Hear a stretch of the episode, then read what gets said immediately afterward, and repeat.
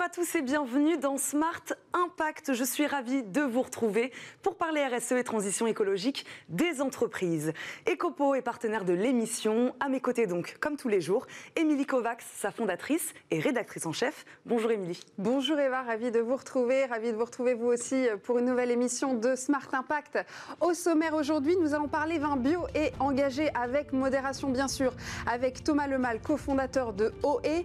Euh, nous parlerons des arbres comment les sauver, comment les sauvegarder. On verra ça avec deux invités en plateau, Baudouin Berken qui est cofondateur d'Ecoterie et Olivier de Montetti qui est le cofondateur de Trees Everywhere. Nous verrons également une étude qui nous parle de décideurs prêts à réinventer demain en période de Covid.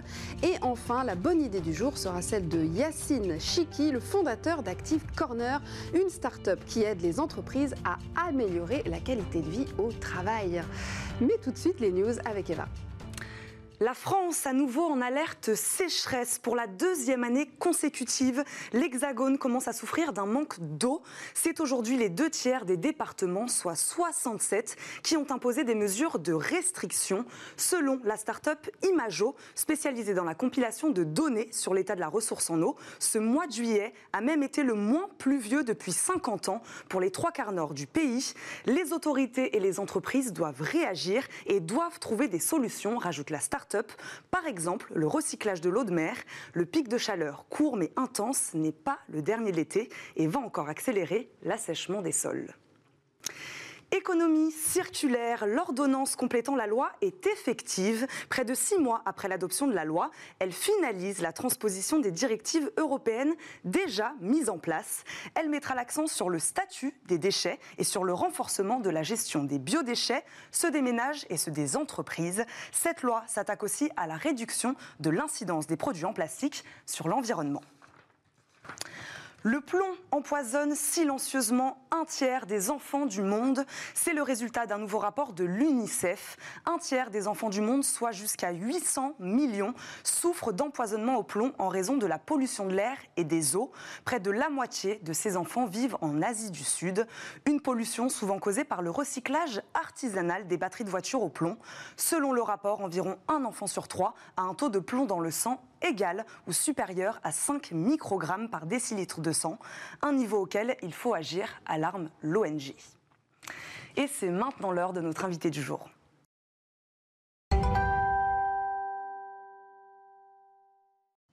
Notre invité du jour est Thomas Lemal, qui est le cofondateur d'OE. Bonjour Thomas.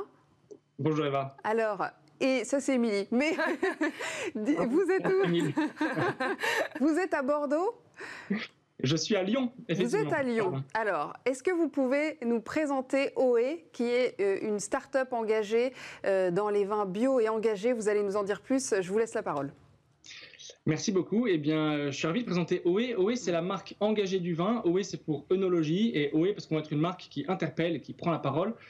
Euh, quand on dit marque engagée du vin, on entend euh, une marque euh, qui produit des vins bio, main dans la main avec des vignerons qui mettent la biodiversité au profit de leurs vignes pour produire des vins sans pesticides. Et nous, on garantit que chacun de nos vins ne contient aucun pesticide. Et puis engagé parce qu'on a une grande cohérence qui nous anime, que ce soit dans le vin, que ce soit dans tout l'ensemble du packaging, dans l'ensemble de nos opérations qui sont neutres en carbone, et puis dans la manière dont on construit l'entreprise aussi. Avec combien de vignerons vous travaillez aujourd'hui? On travaille avec neuf euh, vignerons et vigneronnes euh, de toute la France pour le moment. Alors, comment s'est passé euh, ce constat-là sur place? Et comment vous avez fait pour travailler avec ces vignerons? Parce que j'imagine que c'est pas simple. Il y, en a, il y en a de plus en plus déjà des vignerons qui sont engagés dans le bio. Je sais qu'il y a déjà, on peut peut-être faire un point sur la différence entre vin bio et vin naturel, par exemple, qui ne sont pas tout à fait pareils. Est-ce que vous, vous prenez en compte aussi les, vignerons engagés dans ces, ces vins naturels? Oui, alors il y a beaucoup de questions. Euh, pour répondre à la première question, le vin bio, c'est plus 20% euh, à peu près tous les ans depuis euh, peut-être 5 ans maintenant. Et les vignerons bio, enfin les vignerons suivent cette tendance-là aussi parce qu'il y a entre 15 et 20% de vignerons qui se convertissent au bio tous les ans, sachant que la conversion prend 3 ans. et après, comment trouver ces vignerons? Eh bien, certains nous, appellent, nous contactent directement, d'autres on les rencontre dans différents salons. Et puis, euh, le bouche à oreille se fait bien aussi dans le, dans le monde du bio. Donc, euh, c'est aussi un autre levier pour euh, rencontrer les, bons vignerons. Et effectivement, les vignerons sont bien conscients des questions du bio. le, raisin, c'est le fruit le plus pesticidé de tous les fruits. C'est 4% de l'agriculture en France, mais c'est 20% des pesticides. Du coup, ça pose beaucoup de questions pour la biodiversité, et pour les vignerons évidemment, et pour les consommateurs. Et donc les vignerons veulent petit à petit basculer sur des méthodes de production qui soient quand même beaucoup plus saines et beaucoup plus respectueuses de tout l'écosystème qui les entoure. C'est pour ça que la notion du bio est peut-être même encore plus importante pour le vin que pour d'autres produits de consommation, parce qu'en effet, il y a un taux de pesticides qui est très très élevé. Oui, exactement. Euh, bah, comme je disais, le raisin, c'est le fruit le plus pesticidé de tous les fruits. Euh, et donc, ça pose vraiment des questions, d'autant qu'on ne nettoie pas le raisin avant d'en faire du vin. Euh, et nous, on est vraiment ravis de pouvoir proposer à notre communauté des vins qui sont vraiment garantis sans pesticides. Et nous, on les passe sous test, chacun des vins, pour vraiment garantir cela. Et on est vraiment ravis de travailler avec des vignerons qui sont bien conscients du rôle qu'ils ont aussi dans, la manière de produire pour produire des vins beaucoup plus sains aussi. Alors, vous parliez d'enjeux de, biodiversité. Est-ce que vous avez euh, euh, une façon peut-être de, mesurer l'impact euh, des vins, des vignerons engagés dans le bio sur la biodiversité? Oui, alors avec OE, on a commencé à mettre deux choses en place, et c'est encore le début. Avec le programme OE pour la biodiversité, on consacre 1% de notre chiffre d'affaires dans ce programme-là. L'idée, c'est de s'associer avec la LPO, la Ligue pour la protection des oiseaux, pour mesurer la biodiversité présente chez nos vignerons et mettre des plans d'action en place que nous, on viendrait financer euh, par la suite. Et puis, on s'est associé avec une entreprise lyonnaise qui s'appelle Biomed, qui vient mesurer ou analyser euh, les sols euh, de nos vignerons pour mesurer le taux de cuivre présent dans le sol. Dans le bio, il y a souvent la question du cuivre qui vient parce que elle vient, enfin, le cuivre vient protéger les plantes, mais vient malheureusement s'accumuler dans le sol et ça peut être un point faible pour la biodiversité. Et donc, avec Biomed, on vient nous financer la démétallisation euh, des sols et donc une protection plus ample de la biodiversité présente chez nos vignerons. Et alors, c'est encore le début pour nous, mais on voit qu'avec nos vignerons, on a euh, un, champ vraiment grand pour euh, avancer et produire, aller bien plus loin que les critères simples du bio. Vous êtes vraiment là pour les aider hein, sur toute la chaîne de logistique. eh bien, ouais, nous, ce qui nous anime, c'est vraiment la grande cohérence qu'on peut avoir que ce soit auprès des vignerons, auprès de la biodiversité présente chez les vignerons, mais aussi dans l'ensemble de nos opérations, dans euh, euh, les bouteilles qu'on choisit, qui sont au maximum euh, réutilisées et lavées et pas fondues, le bouchon qui est naturel, qui est négatif en carbone parce qu'il vient absorber plus de carbone qu'il n'en dépense. les bouteilles sont allégées, on est neutre en carbone sur l'ensemble de nos opérations, tous nos cartons sont recyclés, recyclables et allégés. Et puis après, on veut aussi une bio qui soit cohérente au-delà du contenant et du contenu, dans la manière dont l'entreprise est construite. Et donc, c'est aussi plein de petites choses, là encore, euh, comme la transparence sur les salaires, une bienveillance avec les vignerons dans le sens où on négocie pas les prix avec eux. C'est ça, les normes euh, sociales sont aussi très importantes pour vous. Il n'y a pas que le bio, il y a aussi euh, l'aspect social. En fait, on croit vraiment à une bio cohérente et je pense que quand les clients achètent un vin bio, ils achètent au-delà de, de, la manière de produire aussi un état d'esprit d'entreprise. Ils achètent le fait que ce soit un vrai vigneron qui soit derrière ce vin. Ils achètent, euh, euh, oui, voilà, une entreprise qui veut rendre le monde meilleur à, son niveau, à son échelle. Et, je crois que c'est ça la bio que, les gens attendent. Et donc, c'est ce que nous, on cherche à construire avec OE, effectivement. Et donc, c'est important pour vous d'être une entreprise engagée à 360, à la fois effectivement sur le bien-être de vos salariés, à la fois sur l'impact de l'environnement de votre entreprise, pas uniquement de vos produits, en fait, c'est ça? Oui, exactement. Et c'est d'ailleurs cette euh, dynamique-là qui nous a fait euh, devenir Bicorp, qui nous a fait devenir aussi fournisseur du ministère de l'écologie. Euh, Bicorp, on peut y revenir un, instant, c'est vraiment le mouvement des entreprises qui veulent s'engager pour faire de leur business une force pour le bien commun. Et moi, je crois vraiment, à titre perso, mais aussi maintenant, c'est l'entreprise qui, qui, croit vraiment à ça, que le business, c'est un levier énorme pour répondre aux enjeux de société. On voit les enjeux sur la vigne sur la viticulture avec les pesticides. Il y a plein d'autres enjeux pour lesquels les business ou les entreprises peuvent euh, répondre favorablement de mille manières et les startups sont vraiment de très bons leviers et beaux leviers aussi euh, dans ce cadre-là. Vous parliez de 20% de plus tous les ans de, vignerons qui s'engagent, qui s'engagent aujourd'hui dans le bio. Comment les aider, euh, comment les convaincre en fait, ceux qui ne sont pas encore passés au bio? Je pense qu'il y a plusieurs choses. Je pense que les différents acteurs du vin peuvent les aider parce que les, les, trois ans de conversion, c'est toujours une, période un peu, un peu compliquée dans le sens où bah, on est en conversion, les, méthodes changent, les façons de produire changent, etc. Les clientèles changent, donc euh, il y a moyen d'aider ces vignerons-là à ce moment-là. Il y a aussi beaucoup d'aides de l'État, de l'ADEME pour favoriser la bascule vers euh, une production bio. Et puis, euh, Après, nous, on est, on est vraiment très favorable à échanger avec les différents vignerons et nos vignerons aussi échangent avec leurs voisins pour petit à petit évangéliser sur ces sujets-là qui leur tiennent à cœur. Et après, les vignerons d'eux-mêmes voient euh, les bénéfices, que ce soit pour eux, pour leur santé, pour la vigne, pour, pour l'écosystème, pour la terre, que eux touchent au quotidien. Euh, ça, ils le voient, c'est des, des, des, choses très concrètes pour eux. Donc, euh, ils, ils, ont l'envie de, de, de, de, basculer. Maintenant, c'est vrai qu'il faut que le déclic se fasse. Et il se fait petit à petit, effectivement. C'est une question euh, de, relation, hein, vous le disiez, humaine, euh, avec les gens avec lesquels vous travaillez, vos fournisseurs, les vignerons, mais aussi vos, vos salariés, du coup, qui s'impliquent aussi beaucoup. Oui, oui, on a une équipe qui est vraiment ultra engagée dans, la mission qu'on se donne, de promouvoir une viticulture plus saine, plus durable, et puis une consommation aussi meilleure et avec plus de sens. Euh, et oui, on a vraiment une chance énorme d'avoir une équipe euh, aussi engagée et qui, croit euh, en, ce qu'on fait. Et puis, on essaie d'engager tous nos partenaires, que ce soit nos vignerons, que ce soit nos partenaires, tous nos clients aussi, pour mettre en place des choses ensemble qui vont, encore une fois, dans ce sens-là. Parce, que, parce que voilà, on, est conscient qu'en tant qu'entreprise, on a un rôle à jouer et, ce rôle-là, il est euh, pas simplement dans le produit uniquement qu'on vend, mais aussi dans tout l'écosystème dans lequel nous, on, collabore. Est-ce que pour la question du bio, il y aura un avant et après euh, Covid-19 selon vous? Il y a beaucoup d'études hein, qui ont été faites sur les consommateurs qui veulent de plus en plus consommer euh, mieux. Est-ce que selon vous, il y a un avant et un après? Euh, alors pour notre histoire personnelle ou d'entreprise, euh, on voit clairement un avant et un après. On voit par exemple des traiteurs qui sont avec qui on avait du mal à, échanger parce qu'ils voulaient simplement euh, le plus bas prix possible. Et maintenant, on discute avec eux parce que, euh, eh bien, ils veulent une offre plus engagée, plus cohérente, parce que leurs leur clients aussi leur demandent. Euh, derrière, on voit de plus en plus d'entreprises qui veulent faire des événements euh, qui sont cohérents, qui sont cohérents jusqu'au vin qu'ils servent à leurs événements. Et donc, je pense clairement qu'il y aura un avant et un après. Euh, je pense que les gens sont vraiment favorables à consommer moins mais mieux et avec plus de sens. Ils se rendent compte aussi du, du rôle qu'a la, la, la, nutrition dans, euh, dans la santé de, de, de, la population euh, en général. Donc, clairement, je pense qu'il y aura, enfin, il y a déjà un avant et un, un après virus. Ouais, un, un, dernier mot peut-être très court sur, sur, les, sur les lois. Qu'est-ce que vous en pensez? Sont-elles assez strictes concernant votre secteur d'activité? Je pense que les lois, elles accompagnent bien euh, la, bascule vers le bio. Après, nous, on, croit vraiment à une bio qui soit vraiment cohérente, beaucoup plus complète. Donc, effectivement, on aurait aimé que les lois aillent encore plus dans ce sens-là.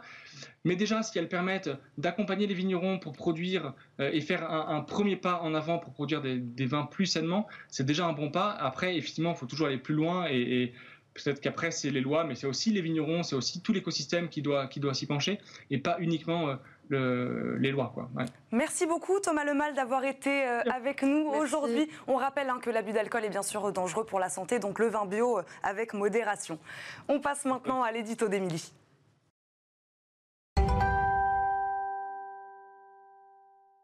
Les répercussions de la crise ont été fortes et multiples sur tous les pôles de l'entreprise, business, finance, RH, IT.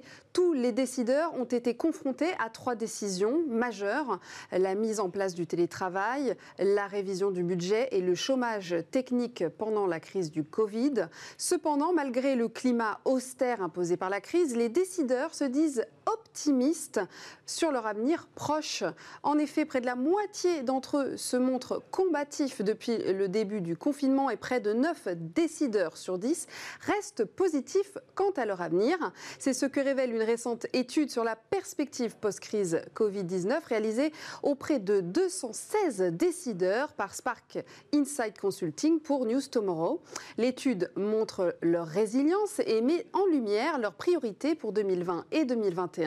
Cette crise confirme également leur capacité d'adaptation et de résilience. Une majorité d'entre eux sont en effet ont en effet pardon, mis en place des actions pour y faire face.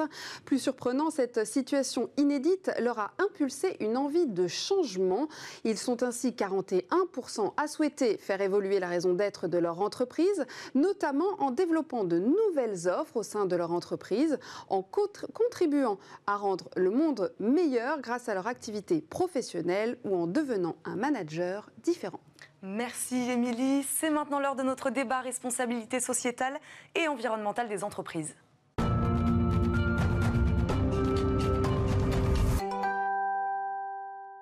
Notre débat RSE du jour porte sur la sauvegarde des arbres. Pour en parler, j'accueille en plateau Baudouin Verken. Bonjour, vous êtes cofondateur des Coteries.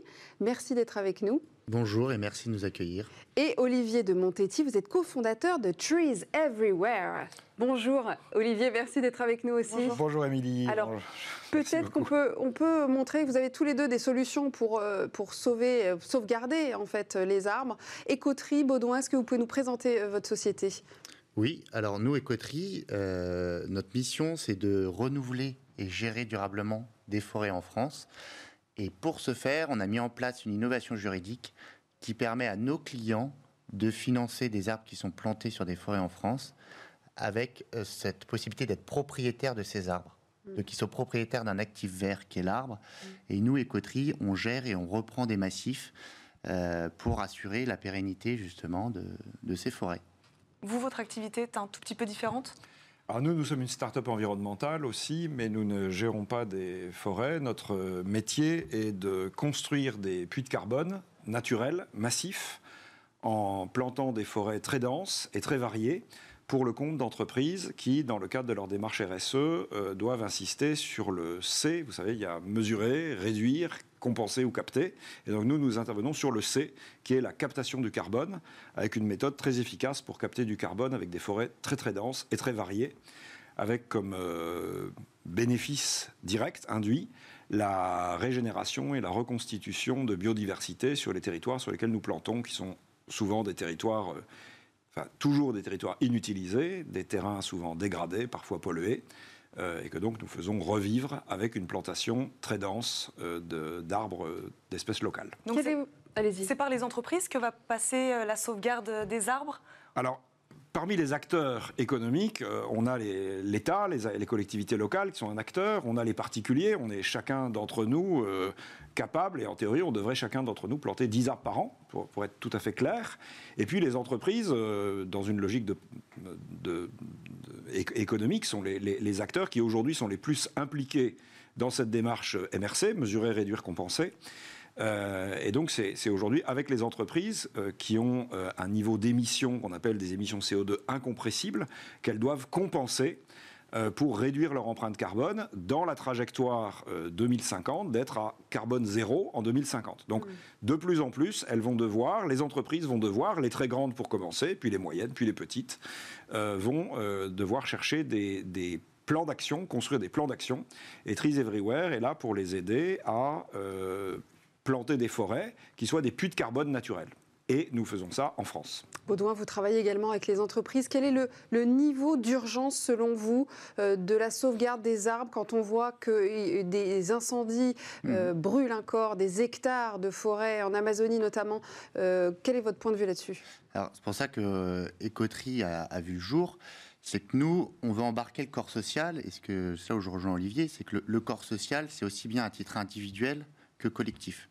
C'est pour ça que 50% de notre activité, de notre mission va s'adresser euh, au grand public, donc c'est monsieur et madame tout le monde, et les 50 autres de notre activité vont se porter auprès des entreprises, euh, quel que soit le secteur et d'ailleurs quelle que soit la taille, où on leur dit qu'il est possible d'agir simplement euh, en participant à des projets qu'on dimensionne avec eux et qui correspondent à des objectifs qui, se, qui mettent en place en interne.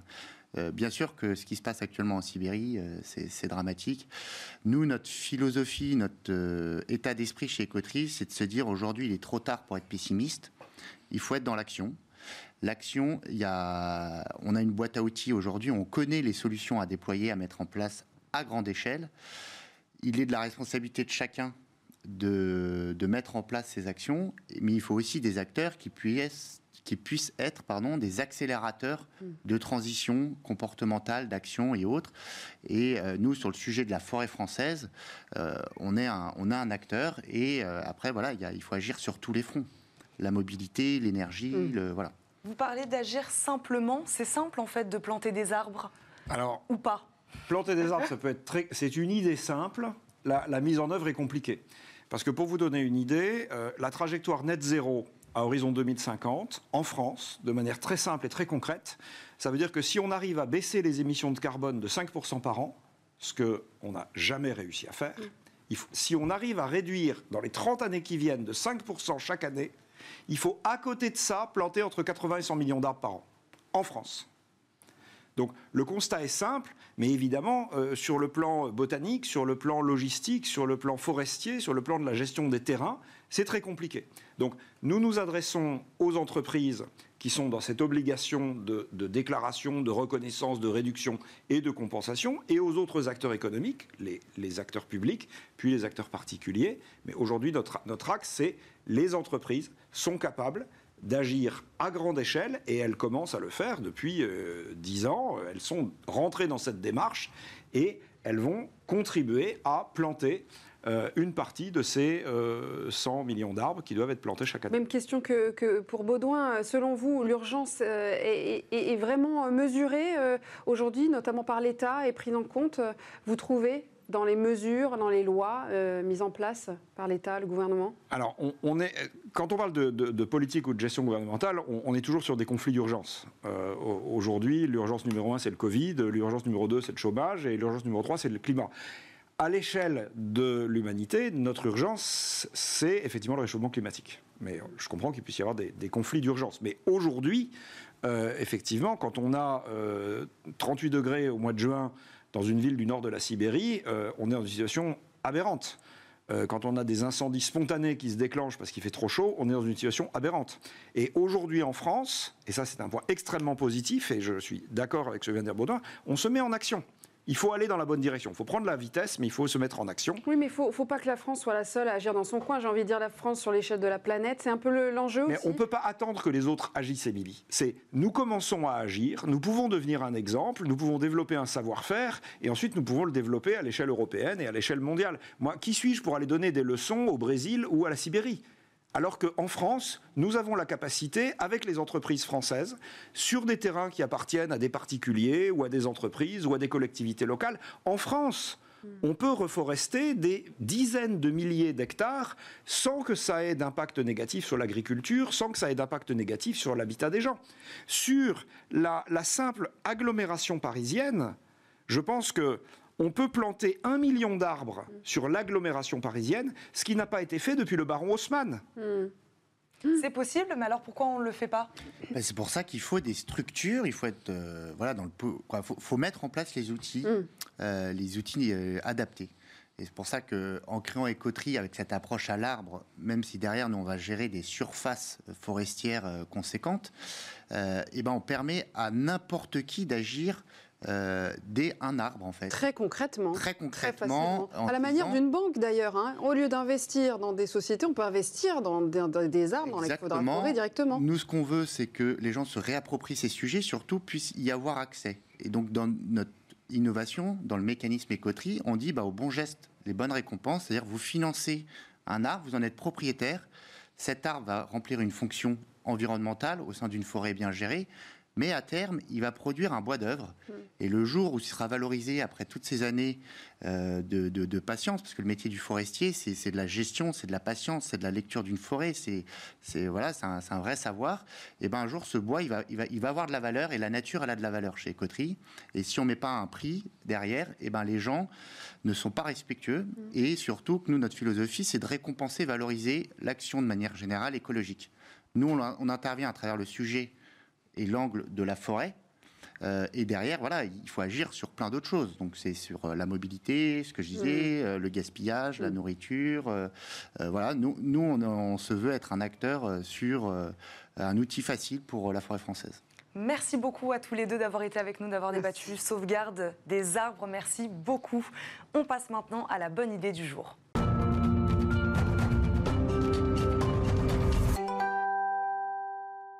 La bonne idée du jour est celle de Yacine Chiki, le fondateur d'Active Corner. Bonjour, merci beaucoup d'être avec nous. Est-ce que vous pouvez nous présenter Active Corner? Avec plaisir, Active Corner, c'est une solution d'accompagnement des entreprises sur leur sujet de qualité de vie au travail. Donc nous, on apporte ça via des solutions de sport et bien-être et on déploie ça au sein des entreprises pour faciliter l'accès euh, aux salariés à différentes solutions. Donc des salles de sport euh, Quoi d'autre? Alors, euh, notre approche, je, vais juste donner un petit peu de background par rapport à ce qu'on a fait jusqu'ici. Moi, avant de monter la boîte, j'étais, euh, je travaillais dans la banque. Et en fait, tous les services qui étaient liés au sport et au bien-être étaient complètement éclatés euh, au sein de l'entreprise. Donc, j'avais le CE d'un côté qui me propose, le CSE devrais-je dire maintenant, mmh. qui propose des solutions. Il y avait une salle de sport d'entreprise. De temps en temps, il y avait des événements ponctuels qui étaient proposés comme des cours solidaires. Et il n'y avait rien de cela qui était vraiment lisible en termes d'offres et de prestations. Et du coup, on s'est dit, il y a vraiment quelque chose à faire, on va digitaliser, on va faciliter l'accès. Donc aujourd'hui, un salarié, il a une plateforme qui est Active Corner qui lui permet non seulement de prendre connaissance des services qu'il a sur son lieu de travail, ça peut être euh, des massages, du bien-être, des cours de nutrition, ça peut être une salle de sport corporate, comme vous l'avez mentionné, ça peut être des programmes santé. Mm-hmm. Et via la même plateforme, on détruit les murs de la, société, on lui permet aussi d'explorer ce qu'il a autour de lui. Donc qu'il soit euh, chez lui, en télétravail, en déplacement ou en vacances, il va pouvoir accéder à un réseau donc des salles de sport, des studios, euh, des spas, des grands événements sportifs, et il va pouvoir les consulter et accéder à cette offre aussi et la réserver via une seule plateforme. Comment vous êtes reçu par les chefs d'entreprise?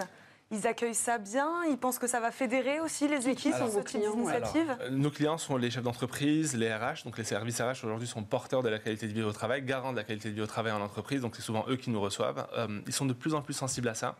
On est arrivé dans un univers qu'il fallait encore évangéliser, sur lequel il fallait vraiment convaincre que le bien-être du collaborateur était un, levier de croissance pour l'entreprise. Aujourd'hui, beaucoup d'entre eux en sont persuadés. Donc euh, on est plutôt bien reçu. La crise a cristallisé, on va dire, certaines craintes par rapport à des prestations ou digitales ou présentielles, ce qui est normal. On n'a pas forcément envie d'avoir aujourd'hui un coach en entreprise si on n'est pas sûr que les gestes barrières sont respectés. Et du coup, on a profité pour vite développer une solution vidéo. Donc aujourd'hui, on a une solution qui s'appelle Active Corner Play. Et c'est en fait c'est 80 lives par mois, euh, c'est des conférences en ligne. Donc euh, si la personne est chez elle en télétravail ou en déplacement, elle peut quand même euh, accéder à un service et en profiter.